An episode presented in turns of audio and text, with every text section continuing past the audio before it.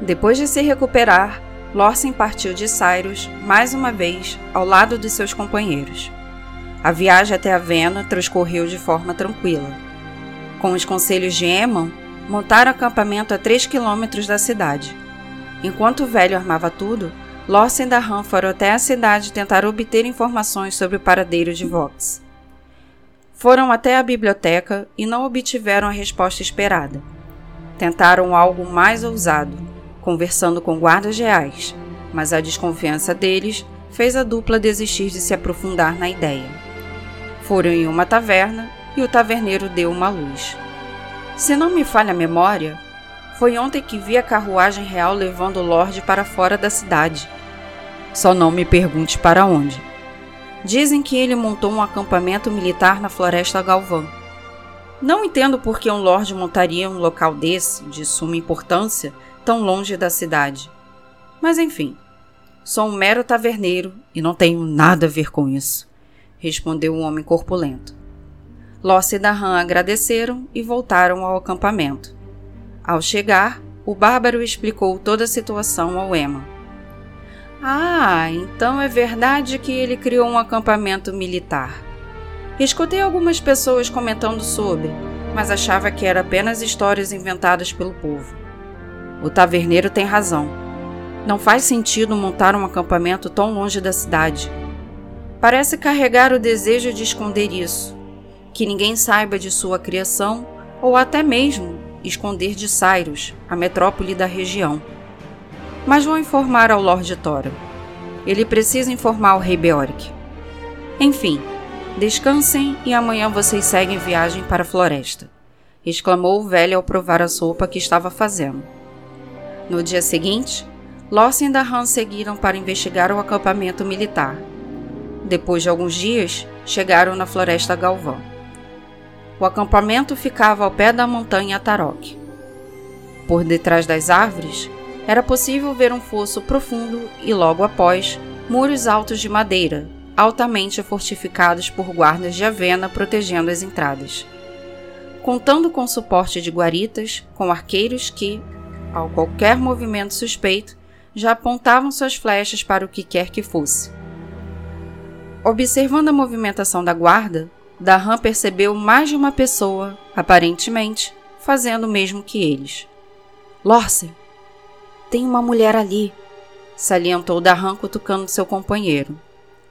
O bárbaro olhou e realmente avistou uma mulher, magra, com uma vestimenta preta, que também enxergou ele. O que será que ela está fazendo ali? comentou Lorce ao virar para Dahan. Ao olhar novamente, a mulher não estava mais lá. Não demorou muito para dupla escutar, ao lado deles, uma voz feminina. Quem são vocês? E o que querem aqui? Ambos se assustaram com a rapidez da mulher. Porém, Lorsen logo se recompôs e tentou intimidá-la. Não interessa quem somos. Diga-me você o que faz aqui. E diga quem é você, completou Dahan. Sou Bruma e estou aqui amando do Lorde Tora, sibilou Bruma. Nós também estamos amando do Lorde, justificou Lorsen. Então estamos na mesma missão ou não? perguntou a mulher. Não sei. Só sei que eu e o Darran estamos aqui para obter algumas informações, retrucou Lorsa. Também estou. Quer dizer que o Lord Thoron não confia no meu trabalho. Só porque sou uma ladina, ele contratou mais gente. Que filho da. Tá bom de lamentar, mulher. Temos que descobrir uma forma de obter a informação se Vox está aí ou não, porque se tiver, Arqueus também estará, resmungou Darran. Lorce e Bruma se calaram e passaram a observar ainda mais o local. Ao que posso observar, tentar escalar esse muro de madeira é impossível. Por mais que fosse possível, não seria interessante já que há guaritas por todos os cantos com guardas. Seria um alvo fácil para eles, explicou Bruma. Nem que eu quisesse escalar, conseguiria, Lawson comentou de forma irônica devido aos seus 2,20 metros e vinte de altura. Só de aparecer ali, na entrada, já seria um alvo fácil. Bem, já sei o que fazer. Já que esse acampamento é um quadrado e cada lado tem uma entrada, altamente protegida, vocês dois Façam algo para chamar a atenção dos guardas, enquanto que vou descer o fosso e procurar alguma deformidade no muro ou algo do tipo, ok? Explicou Bruma, guardando seu arco e tirando uma corda de sua bolsa de couro.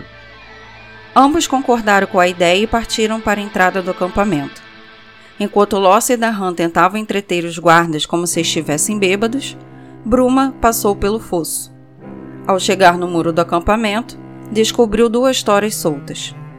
Ela, por ser magra, passaria tranquilamente, e foi o que ela fez. Ao invadir o local furtivamente, Bruma correu para uma cabana que não contava com vigilância. Deparou-se apenas com ferramentas, nada além disso. Porém, não satisfeita, Aladina foi além.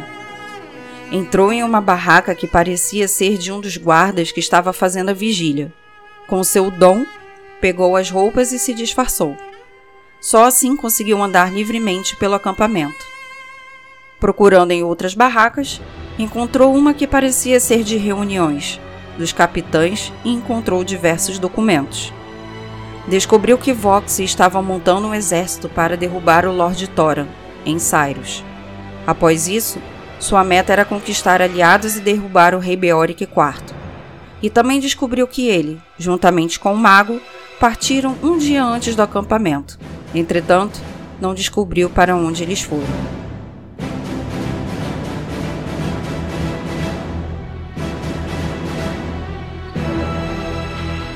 Enquanto isso, em Cyrus, ao entrar no portal, Melfi surgiu em uma das principais praças da cidade.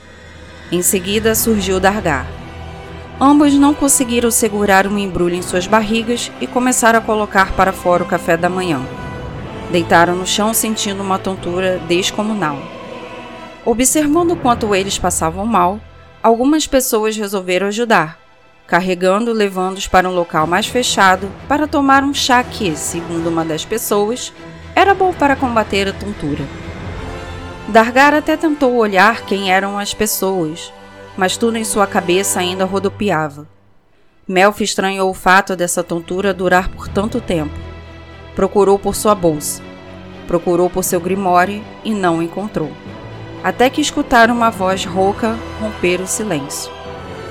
De onde vocês vieram para sentir tanta tontura? Da cidade mais próxima, respondeu Dargar, sentando com as mãos na cabeça. Temos aqui um remédio infalível para acabar com essa tontura. Nos dê que não aguento mais. Está tudo rodando, respondeu Melf, deitando no chão. O homem retornou com uma caneca com líquido azulado. Melf logo tomou. Dargar ainda cheirou para tentar identificar, mas não sentiu nada.